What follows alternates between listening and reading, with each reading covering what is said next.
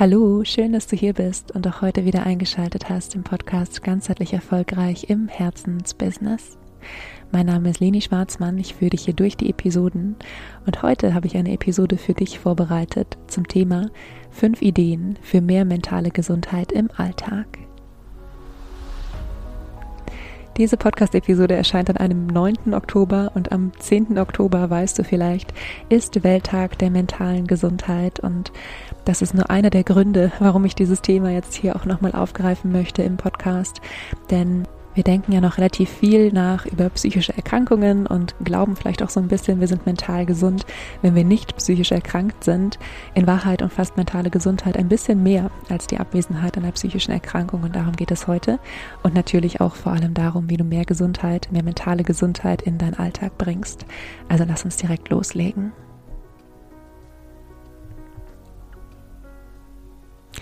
Ja, ich habe eben schon gesagt, dass ich so ein bisschen differenziere in psychische Gesundheit und mentale Gesundheit.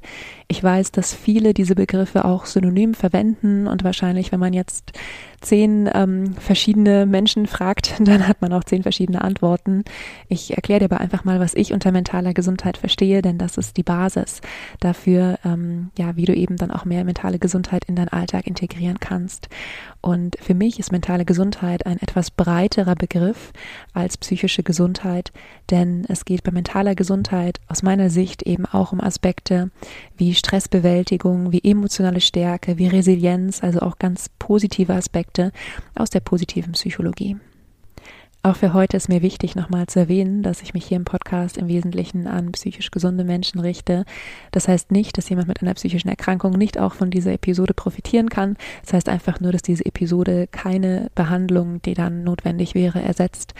Und wenn du nicht sicher bist, ähm, ob die Tipps oder die Ideen in dieser Podcast-Episode für dich geeignet sind, dann besprich das gerne mit deinem Arzt oder mit deinem Therapeuten. Ja, ich versuche mich nicht zu verquatschen, sondern möchte eigentlich direkt starten mit den fünf Ideen für mehr mentale Gesundheit im Alltag. Und die erste Idee überrascht vielleicht ein bisschen, weil wir reden über mentale Gesundheit und trotzdem ist meine erste Idee, kümmere dich jeden Tag um deinen Körper.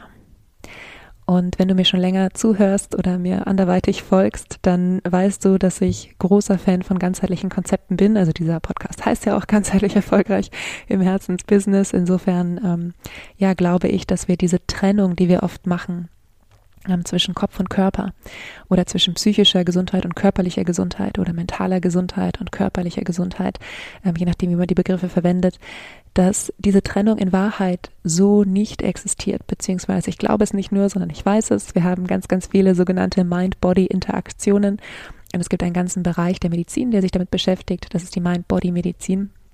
Aber das ist nur ein, ähm, ein kurzer Schwenk jetzt hier nochmal einfach in die Wechselwirkungen, die wir haben von Gedanken und Körper. Und deshalb auch, wenn wir darüber sprechen, wie wir mentale Gesundheit fördern können, können wir unseren Körper nicht einfach links liegen lassen.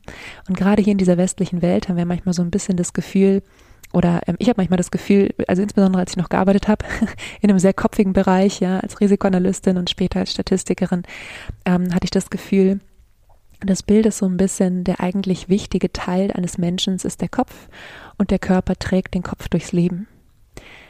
In Wahrheit hat unser Körper so viel mehr Einfluss auf unseren Kopf, als wir denken. Und mit kümmere dich jeden Tag um deinen Körper ist gemeint, wirklich Routinen zu schaffen, mit denen du für dich sorgst. Das kann Ernährung sein, das kann Bewegung sein, das kann ähm, können Maßnahmen zur Stressreduktion sein, das kann Achtsamkeitstraining sein, Entspannungstraining, was auch immer hier das Erste ist, was dir in den Kopf kommt, äh, wenn ich sage, kümmere dich um deinen Körper. Es kann auch sein, dass es ähm, eine Art von von Selbstzuwendung einfach im Sinne von Hautpflege oder sowas ist, ja. Wichtig ist aus meiner Sicht, dass du deinen Körper ernst nimmst. Das ist ganz wichtig auch für mentale Gesundheit und deshalb die erste Sache, die erste Idee für mehr mentale Gesundheit im Alltag, kümmere dich wirklich auf täglicher Basis um deinen Körper. Die zweite Sache, die ich dir wirklich ans Herz legen möchte, ist etwas, was ich selbst auch regelmäßig mache. Vereinbare regelmäßig Dates mit dir selbst. Und hier geht es darum, dass du dich selbst ein bisschen besser kennenlernst, dass du immer mal wieder, ich sage immer mit dir selbst eincheckst, ja, und wirklich nochmal hinschaust, was bewegt dich hier eigentlich gerade, wo stehst du gerade in deinem Leben, äh, was berührt dich im Moment, was beschäftigt dich gerade. Und der Sinn dieser Sache ist, nicht wegzuschauen. Denn wenn wir mal so ein bisschen aus diesem breiteren Begriff der mentalen Gesundheit in diesen engeren Begriff der psychischen Gesundheit oder dann eben auch der psychischen Krankheit gehen, dann entstehen viele psychische Erkrankungen daraus, dass Menschen weggeschaut haben und zu lange weggeschaut haben, anstelle von sich um ihre Themen eben auch zu kümmern. Und damit dir das nicht passiert, vereinbare wirklich regelmäßig ein Date mit dir selbst, auch wenn du so das Gefühl hast, du bist eigentlich gerade so in deinem Trott und irgendwie läuft alles, ja. Ähm, auch dann mach das auf irgendeiner zeitlichen Basis, die sich für dich irgendwie gut anfühlt. Ich persönlich habe schon ähm, ja, Phasen in meinem Leben gehabt, da äh, habe ich mich einmal im Monat gedatet, manchmal habe ich mich selbst einmal in der Woche gedatet. Und es gibt auch oder gab auch Wochen, ähm, im Moment jetzt nicht, aber es gab auch Wochen, in denen habe ich wirklich jeden Tag äh, mich selbst gedatet und ähm, mich äh, mit mir selbst beschäftigt, mit dem, was gerade los ist in meinem Leben und was hier gerade die besten Strategien sind, um ähm, ja auch mit Herausforderungen umzugehen. Denn ich weiß, wie schnell das funktioniert, dass wir in irgendeiner Art Rad sind, also in irgendeinem Ablauf, in irgendeinem, ja, man kann es Hamsterrad nennen, man kann es aber eben auch einfach so eine Art Alltagstrott nennen, in dem wir drin sind und wie schnell es passiert, dass wir glauben, so ist halt einfach das Leben. Und wo wir den Blick dafür verlieren, was ist uns eigentlich darüber hinaus noch wichtig, also darüber hinaus von dem, was wir eben gerade auch tun, äh, mit welchen Menschen wir uns umgeben und so weiter. Also vereinbare regelmäßig Termine mit dir selbst, mach dir wirklich einen Blocker in den Kalender, so mache ich das jedenfalls auch, ähm, wo du dann äh, einfach mal wirklich dich ganz ehrlich fragst, okay, und wie geht es mir jetzt eigentlich? Wie ging es mir auch die letzten Wochen, wenn du dieses Date wirklich länger nicht mehr gemacht hast, vielleicht auch die letzten Monate? Was ist passiert in meinem Leben? Was hatte ich vielleicht für eine Idee, wo ich stehen würde zum jetzigen Zeitpunkt? Und wo stehe ich gerade? Und es geht hier gar nicht darum, irgendwas direkt zu bewerten oder irgendwelche Schuldzuweisungen zu machen, sondern es geht wirklich einfach nur darum, dieses Bewusstsein dafür zu schaffen, was gerade in dir passiert.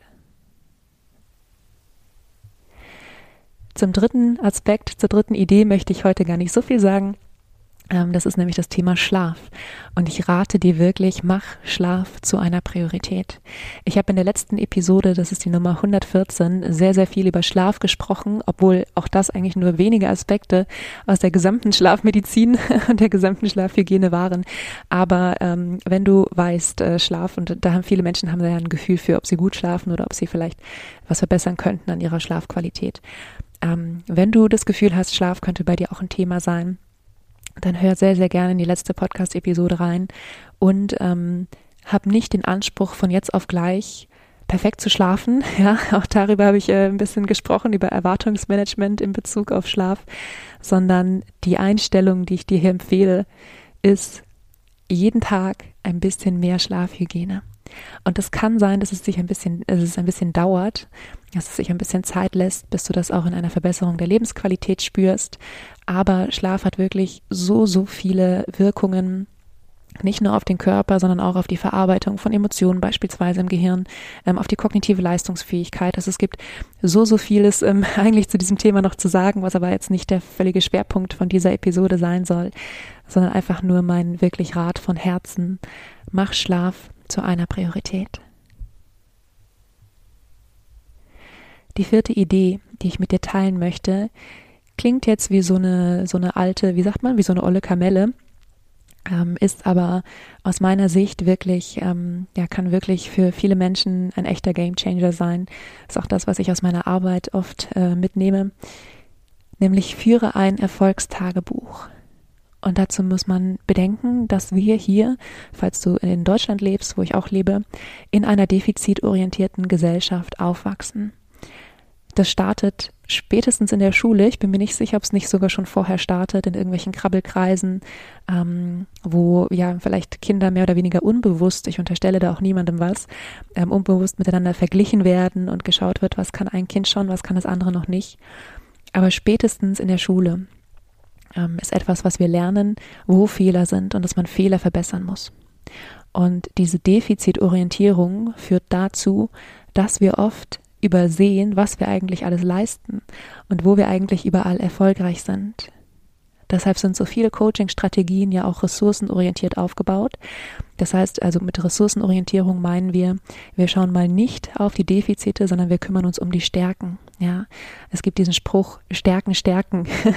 Und das sind nicht nur Stärken, die du in deiner Persönlichkeit hast, ja, die vielleicht einfach deinen Neigungen und Talenten entsprechen, sondern, sondern dazu zählen beispielsweise auch Erfolgsstrategien in Herausforderungen, die du bestimmt schon gemeistert hast in deinem Leben und eben noch andere Ressourcen, die du hast. Auch soziale Unterstützung kann beispielsweise eine Ressource sein.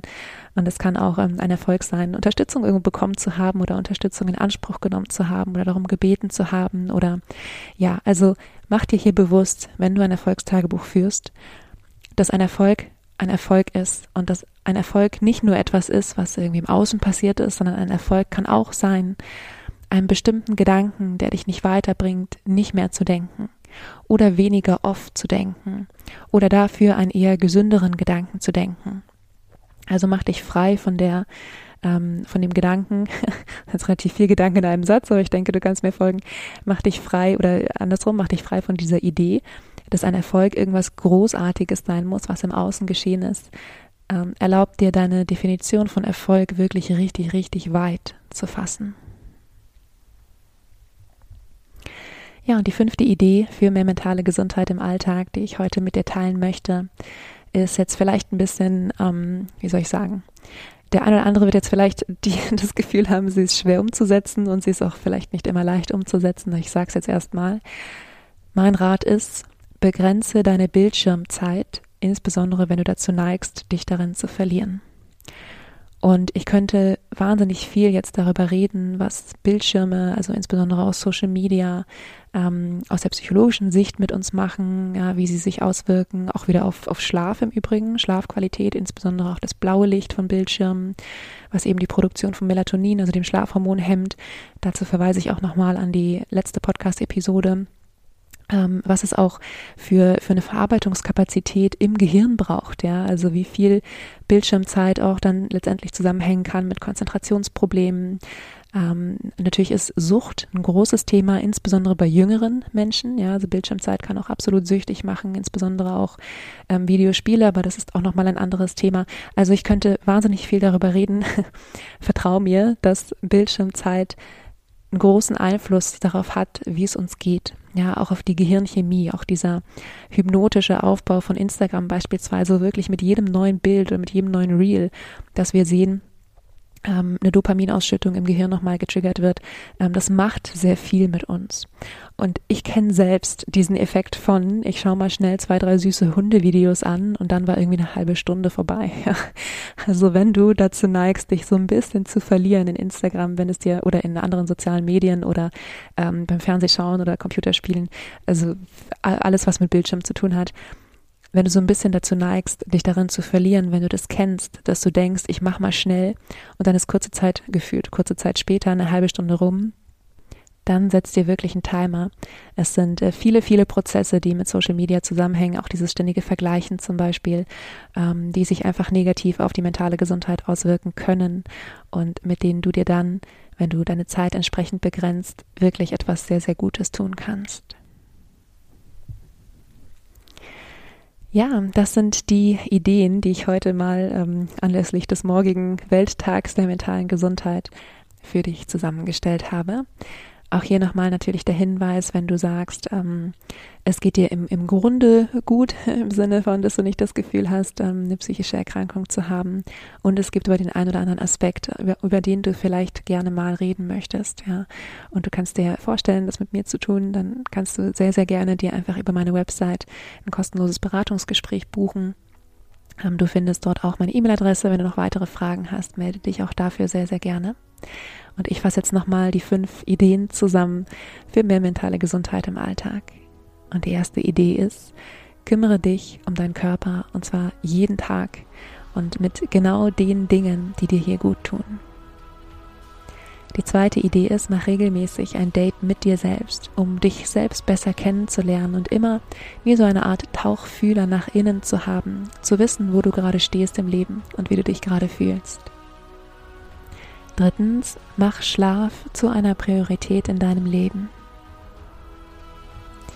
Die vierte Idee ist, ein Erfolgstagebuch zu führen, mit dieser ganz klaren Haltung von, ein Erfolg ist ein Erfolg und ein Erfolg kann auch nur im Innen passieren. Er muss sich nicht irgendwie erst im Außen sonst was erreicht haben.